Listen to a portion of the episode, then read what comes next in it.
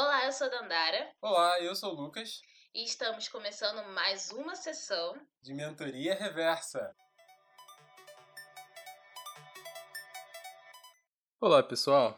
Nesta sessão, a gente vai falar sobre bloqueio criativo e o ócio criativo também. Mas antes que você pense que a gente vai ficar aqui dando aquela diquinha sobre como que você sai do seu bloqueio criativo para libertar a sua mente fazendo brainstorming, coisa que a gente nem devia falar, né? Uma vez que existe o termo toró de ideias.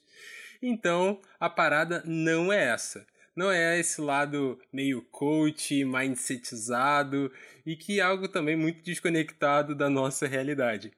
Então, nesse ponto aqui hoje, a gente quer discutir junto contigo os momentos que estão surgindo esse tipo de bloqueio e quando a gente percebe de fato que há essa criatividade entre nós e a nossa volta. Qual que é o papel desse ócio criativo nas nossas vidas e será que realmente estamos fazendo nada ou estamos sempre fazendo algo menos isso? É isso. Bom, já respondendo essa última pergunta, eu acredito que a nossa mente está sempre criando. E existem momentos onde, onde isso vai ter mais vazão, né? A gente não tá parado vegetando, mas a gente só precisa dar mais espaço para que isso dê vazão e se torne algo palpável.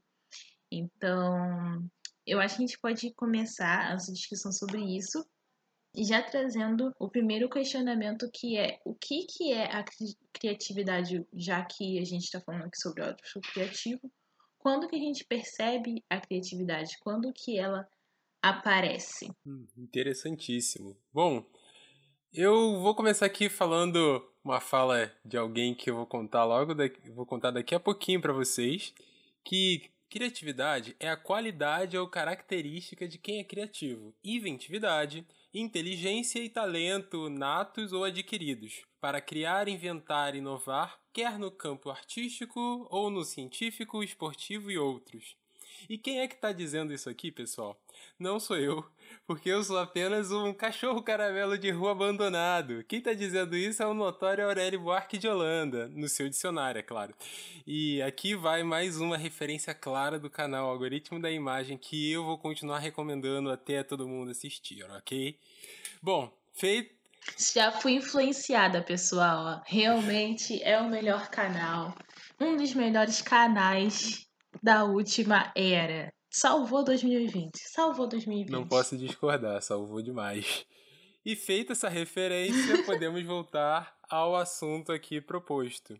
Porque vai ser complicado a gente jogar essa definição da Aurélio somente, porque quando a gente para pra pensar no início dessa palavra, né, Dandara, cria, a gente já associa logo com o verbo de criar e aí o surto é geral. Eu tenho que criar, ah meu Deus.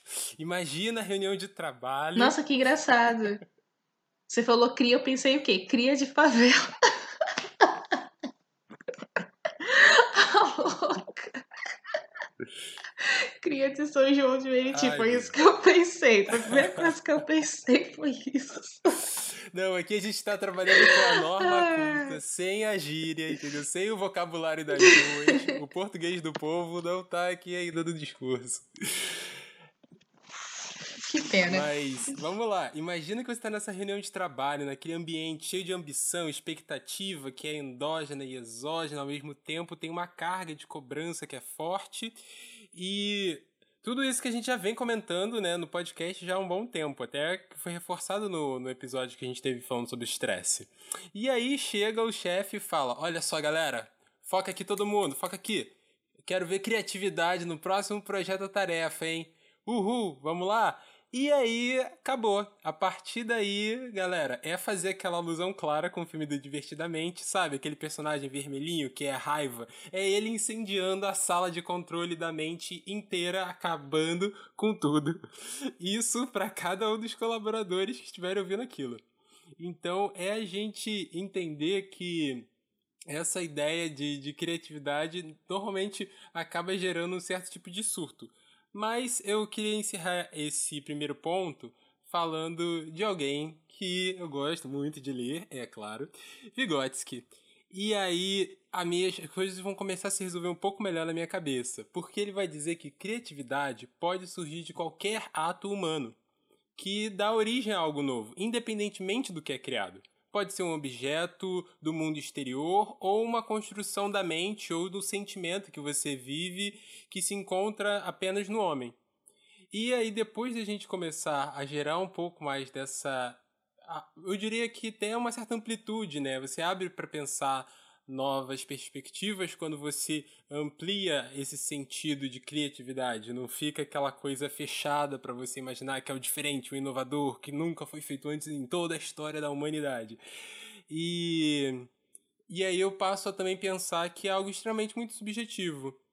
E eu também gosto de diferenciar que tem certas atividades na qual você olha de cara e fala, nossa, realmente muito criativo, e outras que você também vai levar mais tempo para perceber e ver como que elas se mostram disso. Mas eu falo muito isso também pelo um contexto muito pessoal meu e que não é o do caríssimo Vygotsky, obviamente. Nossa, você falou agora da do, do Divertidamente, eu lembrei de uma coisa interessante. Na verdade, você até fez essa referência, né? Com a questão do estresse. Então, geralmente, quando alguém pede pra gente ser criativo, a gente é colocado sob uma pressão e fica sobre o estresse. E aí, o que, que vai fazer com que a gente surte para um lado bom, ou surte, que geralmente vai onde ser criado alguma coisa efetiva, ou que nos paralise, é o modo como a gente lida com isso. Mas também eu acredito, principalmente quando a gente está tratando em ambiente de trabalho, é o próprio ambiente também que vai levar a gente para uma direção de transformar esse estresse em algo que, em um ambiente a gente, um ambiente que seja possível da gente criar alguma coisa, né? Fazer um ambiente ali, um terreno fértil de onde possa germinar alguma nova ideia, ou se a gente vai se sentir bloqueado por essa pressão. Então, é claro que qualquer ambiente de trabalho tem as suas demandas, né? É, os pontos que precisam ser entregados, né? Porque é isso. Mas eu acho que o ambiente e as relações que se fazem naquele lugar é que vai dizer se esse estresse criado por essa, né, essa demanda de, de criar algo, num, e geralmente é num curto período de tempo, vai fazer com que isso seja se torne um estresse bom ou ruim. Sim, concordo plenamente com essa questão, porque é, volta naquilo que a gente falou no, no episódio junto com a psicóloga Haline, e a gente também recomenda aqui que você vá lá escutar esse episódio, que foi lindo, com uma convidada esplêndida. E, e aí, quando a gente começa a falar um pouco dessa questão de estresse e tudo mais, isso até me leva a pensar nesse ponto de que bloqueio criativo está acontecendo para quem? É, o que, que realmente pode estar bloqueando essa criatividade? Seria essa possibilidade do ambiente estressante? E também agora entrando nesse ponto do, do ócio criativo, talvez ele poderia ser uma saída para isso. Vale, vale a pena a gente fazer um pouco dessa reflexão. E aqui para poder começar a abordar esse segundo ponto, eu vou retornar ao caríssimo Vivi e eu já vou apelidando aqui até o final da conversa de bigode de Vivi, galera. Eu tenho, assim, uns quatro anos de aproximação com ele, então já sinto como se fosse amigo, amiguíssimos de longa data. E, e aí, o que eu acho interessante que ele vai falar aqui é quando a gente começa a fazer essa diferença da, da criança e do adulto e começa a entender traços de criatividade, de como que funciona isso na cabeça das pessoas através desses dois personagens. Então, ele vai dizer que a criança vai imaginar muito menos que o, o adulto, porque ela está exposta a menos coisas. A gama de coisas que ela vê é muito menor do que a do adulto. Mas a, a criança ela acredita muito mais nos produtos da sua imaginação e acaba controlando muito menos eles. E por isso a imaginação, no dia a dia, no sentido comum dessa palavra mesmo, é, do algo que é irreal, daquilo que é inventado, ela é muito maior na criança do que no adulto. E a gente entende isso, até no senso comum. Mas, no entanto, não só o, o material a partir do qual se constrói a imaginação da criança ele é mais pobre que no adulto, mas também o caráter dessas combinações que vão juntar esse material. Ele, na qualidade, na variedade, ele é muito inferior do que o que pode ser feito pelo adulto. Então, só que aí a gente coloca essa questão de cobrança, de prazos estresses e a gente vai reduzindo muito mais como que isso vai funcionar para um adulto. E aí eu só queria abrir um parênteses aqui do, do que a gente tinha feito de roteiro e tudo mais, que me veio aqui na cabeça, uma conversa que eu vi ontem da Rita Von Hunt, de novo, Rita Von Hunt aparecendo aqui nas nossas referências, e dela com a Viviane Mosé, que é uma filósofa, é, pensadora negra, incrível. E aí, no meio do debate, a Viviane fala pra Rita o seguinte: ela fala assim, nossa. A gente, é, gente tá aqui discutindo o feminino e a ideia da, da consciência de feminino, a ideia de múltiplos gêneros e tudo mais. E eu gosto de parar pra pensar assim, né? Que na época dela, para quem é anos 70, 80, você tinha ali dois gêneros, é isso, e a gente tá avançando como sociedade, identificando que tem, existe uma pluralidade que não pode mais ser invisibilizada. E aí a Viviane Mosé faz um.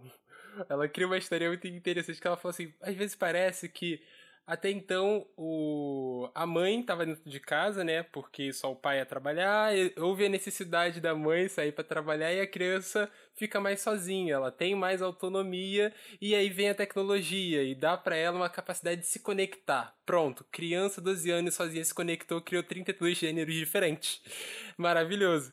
E aí a gente começa a parar para fazer essa analogia e pensar nesse sentido que, que Vygotsky já estava trazendo, né? Essa ideia de como você criou um tipo de ambiente que é diferente quando você mexeu ali algumas pecinhas e é nessa capacidade inventiva de alguém mais jovem que está muito menos restrito por, por questões que estão relacionadas a esse mundo que a gente pode dizer que é capitalista, do consumo, da massa e um monte de coisa e a gente vê que é, as coisas tomam uma forma diferente. Então eu achei essa conversa delas interessantíssima.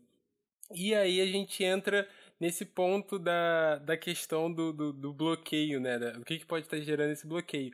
E aí eu até comentei com a Dandara antes de a gente começar a gravar que eu, eu ia ser muito engraçado se eu chegasse para minha mãe, que é uma técnica de enfermagem que trabalha em dois empregos, estilo Julius da vida. É, e aí eu virar pra ela e falar assim: Ah, e você tava passando por algum bloqueio criativo essa semana no trabalho, mãe? Ela vai rir da minha cara, porque ela nunca teve nem tempo de se questionar sobre isso na vida dela. Não significa que ela não seja uma pessoa criativa, só que o trabalho dela jamais permitiu que sequer ela pudesse dar ideias. Então, assim, como que você vai pensar em termos de criatividade.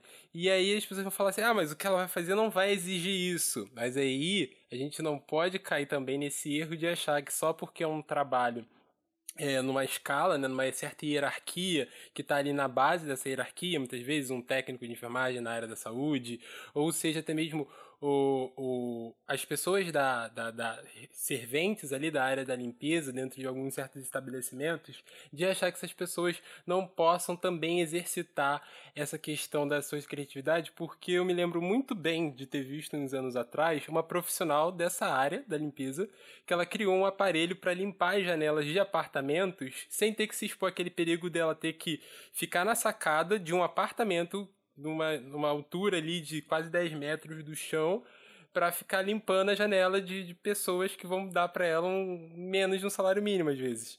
E olha o perigo, olha, olha o nível da, da, da situação, mas aí, diga. Lucas, e, e tipo assim, te interrompendo, Cara, e essa é uma concepção muito limitante, né, na verdade, do que a gente, do que é criatividade e onde, onde se existe um terreno fértil, né, novamente para se criar criatividade, para se criar algo. Porque isso me lembra muito daquela ideia do de jeitinho brasileiro, sabe? Porque eu lembro que há um tempo atrás fizeram uma campanha, eu acho que foi até você que compartilhou, na verdade sobre assim é, grandes brasileiros que inventaram algo entendeu? Seja no campo da engenharia, da tecnologia, e aí a habilidade de hoje jeitinho brasileiro, né? Sobre essa capacidade, né, dos brasileiros de, de sempre criar algo para resolver os seus problemas, porque o que, que é uma gambiarra se não uma grande invenção para resolver um problema quando você tem um, um, um baixo ali, um, uma como é que eu posso falar? Um, um budget. Como é que. Gente, por que eu tô fazendo esse chorar? Um orçamento. Isso, quando você tem um orçamento muito pequeno para resolver aquele problema. Americana. Gente, desculpa, eu tô andando muito com publicitários, é isso que dá. Mas o que, que é uma gambiarra além disso? O que, que é uma dona. que a gente fala que a dona de casa que ela, que ela tem que ser criativa, querido, porque ela tem ali uma família ali, umas cinco bocas para alimentar, 50 reais e o, e o arroz a 28. Então, assim, como é que faz? Só sendo criativo. E, to, e é sendo criativo todo dia que você vai conseguir dar conta desses desafios. Então, é, é claro que aí a gente transpondo isso para as relações de trabalho é quando a gente pensa que, na verdade, é, são essas posições que a gente classifica como mais baixas, entre aspas, né? É, de um, menor nível hierárquico, aquela pessoa ali está no dia a dia, que está na labuta, lidando com clientes, lidando com, com o público externo, às vezes de uma maneira muito mais frontal, é que, na verdade, vai ter que ser criativo para resolver os problemas diários. Exatamente. E, e entrando nisso que tu falou, Dandara, a gente já pode também associar com algo que já está no imaginário de muitas pessoas. Se ainda não está, deve estar, galera. Que é algo que até, voltando lá no início, até a senhorita Bira do algoritmo da imagem fala isso. Um talento que está num ambiente que não é favorável ao seu desenvolvimento, por mais que seja aquele talento nato, ele não vai se desenvolver. E o mesmo vai valer para a criatividade em determinadíssimos cenários. E até mesmo citando que a gente conversou com outro convidado aqui, esse mês de setembro a gente teve vários convidados de, da psicologia, psicólogos, e mais um deles foi o Juan Teles, que ele falou sobre a existência de crenças limitantes, que se coloca na responsabilidade do indivíduo, mas a gente também tem que ver isso no lado externo. E quando a gente começa a identificar essa de mão dupla, e dado isso que a gente falou da questão do ambiente, que a Dandara já trouxe aqui, da, da situação social de muitas pessoas, aí a gente entra nesse ponto do Dominico De Masi, porque ele quem vai cunhar o termo do ócio criativo, e é aquele momento que você de fato inicia aquela trabalheira mental que só vai se iniciar quando você está fisicamente parado. Mas a ideia do ócio que ele coloca aqui não é você não pensar. Significa que você não está pensando dentro de regras obrigatórias que foram colocadas a você, sendo assediado por um cronômetro, obedecendo uh, aos percursos da racionalidade e todas aquelas coisas que Ford e Taylor inventaram para a gente bitolar essa ideia do trabalho é, executivo e de, a forma de torná-lo eficiente, tudo aquilo que a gente já vem carregando desde o século passado. Então, entra nesse entra demais nesse ponto, né? A, até a capacidade de você executar o seu ócio criativo, que muitas das vezes acaba sendo negada, porque entra nesse é, no, na nossa pergunta inicial do estarmos sempre tendo que fazer alguma coisa e muitas das vezes não necessariamente porque queremos e você nunca tem de fato o seu tempo para você ter essa certa virada de chave que é o que o Dominico Demasi está querendo trazer aqui, que é importantíssimo. Sim, eu acho que nesse sentido, ainda falando de terreno fértil para criação, né, de espaço que, que, que permita isso, a gente pode, eu posso, eu vou elencar aqui somente dois, dois, dois, é, duas causas que são bem recorrentes né, dentro do mercado de trabalho que podem gerar justamente esse bloqueio criativo, que é a insegurança e o estresse. Então, quando você não está seguro daquilo que você tem que fazer, e muitas vezes isso é. Novamente, eu até também sendo bastante influenciado pelo psicólogo Juan Teles, eu gosto de sempre colocar também é, a, o fator externo né, nesse, nesses.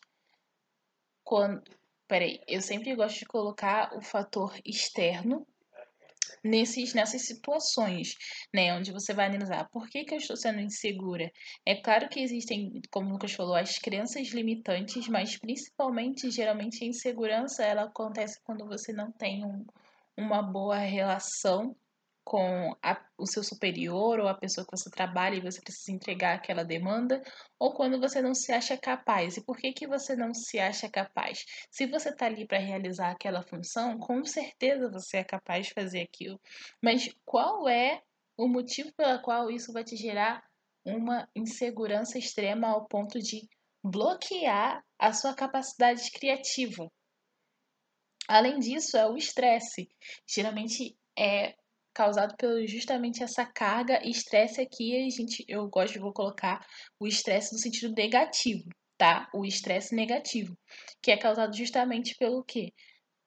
Pelo modo de a, a qual você vai responder essas, essas demandas que geralmente precisam ser num, num, num, curto período de tempo, nessa ideia meio fordista, né, de, de, de relação de trabalho, e é muita demanda, e você tem que fazer, e você tem que alcançar, partindo do ideal capitalista que a gente tem de, de relações.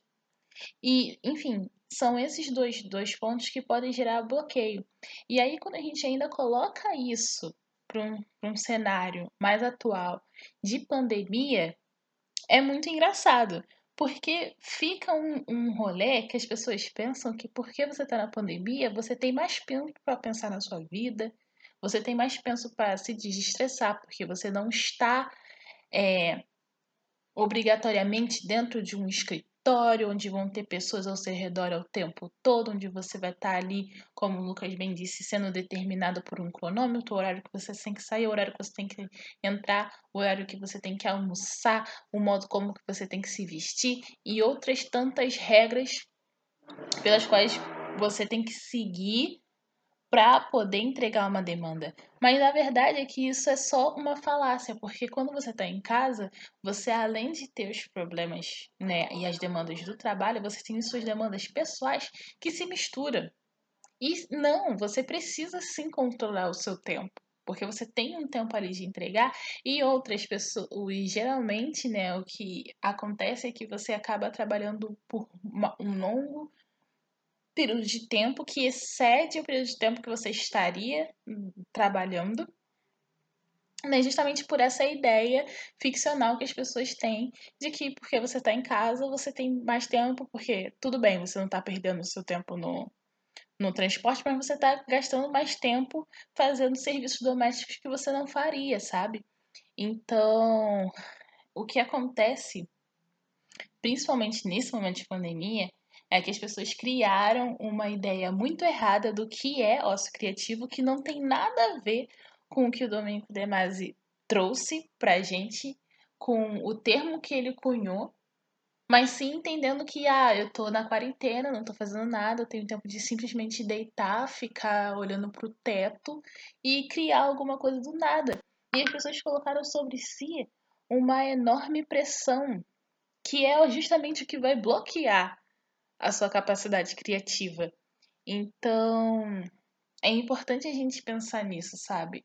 Porque além de ter essa pressão, porque as pessoas acham que você não tá fazendo nada, é, a gente fica olhando para os outros, né? Fica olhando para o que as pessoas estão produzindo e a gente quer ser melhor e pensar: caraca, no meio de tanta gente morrendo e tudo acontecendo, essas pessoas ainda conseguem produzir, eu tenho que ser melhor. Mas e os estresses que a gente está sofrendo, né, externamente?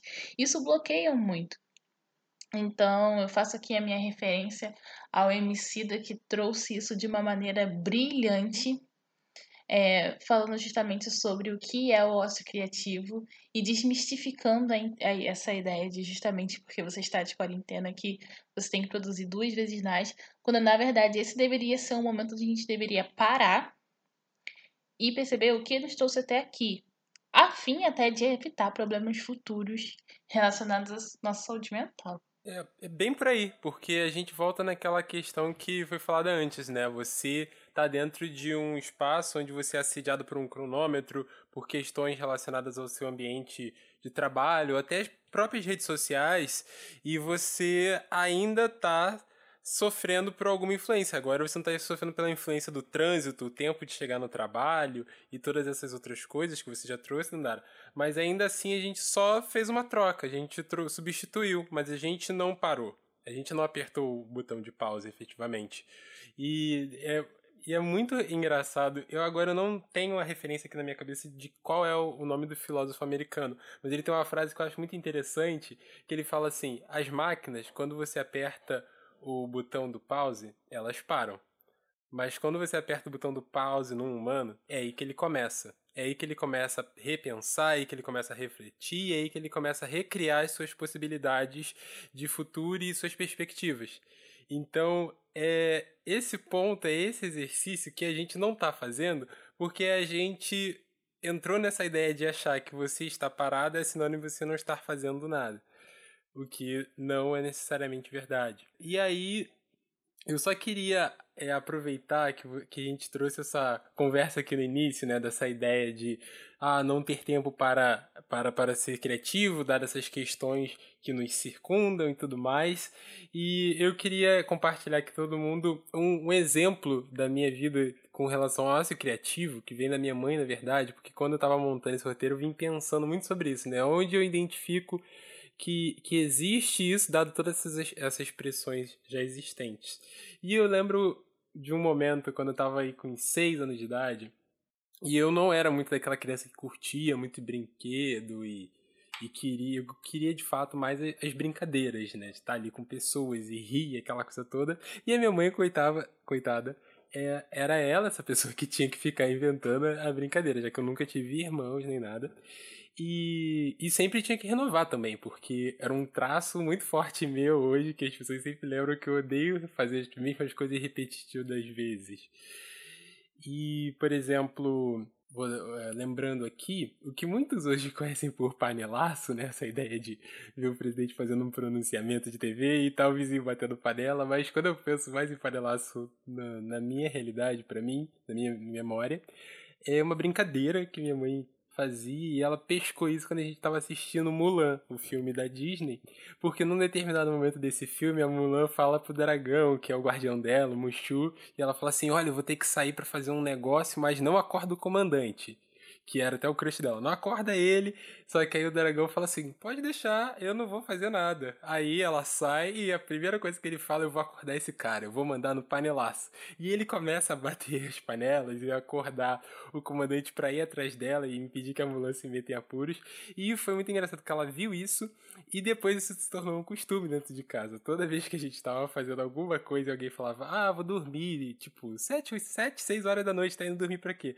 Aí chegava a gente lá e batia a panela pra pessoa acordar, ou se a gente tava vendo um filme e alguém cochila no meio, trai, pega as panelas e começa a bater. E começou a ser uma brincadeira muito recorrente, e quando a gente para para pensar sobre isso, tipo assim, cara, vê se isso não é mais criativo. E, e como que é, porque, tipo, é como eu falei, né? Minha mãe sempre teve muito essa rotina muito doida, mas dentro de tudo isso que ela fazia, de ser mãe, esposa, técnica, trabalha, não sei o quê, e cuida da casa, e ela conseguiu organizar o seu tempo para conseguir ter tempo de marido, tempo de filho, e ainda ter tempo para esses momentos de bobeira em que você para, né, aquele momento que você está com a sua família, você simplesmente está com a sua família e você cria coisas e você tira isso. E, e é muito, muito interessante. E, e acho muito interessante esses pontos também, porque a gente consegue tirar muitas coisas daí que a gente pode aplicar hoje no nosso dia a dia, né? Então acho que também fica aí o convite da gente fazer um episódio no futuro falando mais sobre essas questões e falem pra gente também se vocês quiserem ouvir mais sobre isso. Sim, eu acho que é, como reflexão se é que a gente pode passar para esse momento agora, né, de quase fim desse podcast, eu acho que é importante a gente colocar nisso, né? Eu acho que esse exemplo do Lucas com a sua mãe foi super bonito para a gente pensar também que não dá para a gente separar a nossa vida pessoal da nossa vida profissional. Não existe, não existe isso. E a criatividade, ela também faz parte disso, sabe? Não, não, você não é uma pessoa que se divide em dois. Se muitas vezes se você não está conseguindo produzir nada ou criar algo diferente no seu trabalho, pode ser que alguma coisa na sua vida pessoal esteja te afetando. Então, não vamos cair nessa de também levar tudo ao extremo e não valorizar esses pequenos momentos que, na verdade, a gente está sim produzindo, sabe? A gente está sim criando é, coisas diferentes e bons momentos na nossa vida, né? Valorizar outras coisas para além do que seja só o trabalho, o ganho financeiro e também perder, é, é, levar em conta os nossos limites. Então, como que a gente pode fazer isso? Como que a gente pode é, evitar que esse tipo de pressão é, e esse tipo de estresse negativo causado por um bloqueio de criatividade gere outros distúrbios psicológicos. primeiramente é entender qual é a causa disso. E, novamente, muitas vezes a causa não está só no trabalho, porque a gente é um indivíduo só. Entenda a raiz disso. E o segundo ponto, levantando aqui mais uma vez né, a nossa campanha aí, de, dessa campanha de Setembro Amarelo, procure um terapeuta, pode ser uma terapia ocupacional, algo que você goste de fazer, é, ou se no seu, sua empresa dispõe disso, você conversar com o psicólogo do seu trabalho, é, para entender melhor qual a raiz disso e como você pode melhorar respeitando seus limites. E aí, enfim, não cair num, num, numa síndrome de burnout ou, enfim, num estágio mais depressivo. Sim, importantíssima essa mensagem. E a gente fez né, vários conteúdos esse mês tocando nesse tema por diferentes é, óticas. E eu só queria também deixar aqui uma mensagem para vocês com relação a tudo que a gente veio falando ao longo desse episódio sobre a questão do ócio, sobre a questão da criatividade e tudo mais, é de dois momentos quando a gente pode pensar e enxergar que algumas coisas podem não ser criativas, mas pela sua visão de que algo não te agrada ou que você não seja o público-alvo daquilo especificamente. E aí eu peguei dois exemplos que vieram muito à minha cabeça, que eu queria tocar isso com vocês rapidamente que um deles é por conta do lugar que eu tinha trabalhado, né, de ter feito estágio num programa de parceria da minha universidade com a Apple, e eu já vinha ouvindo muito essa questão de que tipo assim, ah, a Apple parou de inovar, Steve Jobs morreu, né, em 2011, e de lá para cá não teve mais esse grande boom das coisas acontecendo. E aí a gente para pra pensar, a gente fala assim, ué, mas espera, é, de fato sim, não geralzão, como foi o início lá do, do iPhone da forma que foi, mas a gente tem tecnologias que auxiliam muito pessoas deficientes e pessoas idosas. Até o último caso, por exemplo, com o relógio que faz eletrocardiograma, e você imagina, tipo, quando que isso aconteceu na história da humanidade? Nunca. Só que aí a gente se pergunta, esse tipo de tecnologia necessariamente é para você? Jovenzinho, 16 anos, Zona Sul e etc. Não. Então, de repente, aquilo ali só precisa ser visto por uma ótica diferente. E o mesmo vale, eu acho que aqui a gente falou que não ia dar dica, mas isso pode servir como dica, de uma coisa que eu escuto muito com relação a youtubers, né? Você tem aqueles estilos de vídeo mais clássicos e tal, e quando alguém tenta fazer alguma coisa diferente, as pessoas podem achar isso, ah, tá perdendo foco, tá meio sem ideia, tá perdendo criatividade. E na verdade não é isso, é totalmente o contrário. É aí que a pessoa tá tentando ser criativa e buscar algo diferente. Ela poderia continuar no que ela já sabe fazer, o que dá like, o que dá certo, mas se ela não tentar, ela não consegue explorar caminhos diferentes. Então, quando você pega aquela ideia que você acha que é meio mais ou menos e você fala assim, não, próximo, tenta pelo menos explorar ela um pouco mais, tenta pelo menos documente ela também, porque é um processo que a gente às vezes não faz e é importantíssimo. Não existe ideia boa e nem ideia ruim, você documenta tudo e isso é parte do, do, das suas inventividades. Então, pegando tudo isso que a gente vem falando, a minha reflexão para você aqui final, meu caro mentorado, ouvinte de mentoria reversa, é que Será que a gente está sabendo trabalhar nosso sócio criativo para enxergar e exercitar a criatividade no que a gente faz, nos controlando menos, como o Vigotes ensinou, e sem esses assédios do qual Dominique Demasi vai falar? Então, se a gente está sabendo trabalhar um pouco melhor isso, a gente está muito melhor do que a gente é, do que a gente poderia estar num momento, principalmente num momento como esse. E aí a gente vai conseguir passar por tudo isso de uma forma muito mais tranquila. Então, somado a tudo que a Dandara já falou aqui pelo Setembro Amarelo, só queria deixar minha última mensagem de que é importante a gente falar sobre isso e é importante a gente saber que não estamos sozinhos nessa. E aqui eu deixo minhas últimas palavras para você, pessoal. Muito obrigado. Muito obrigada, pessoal.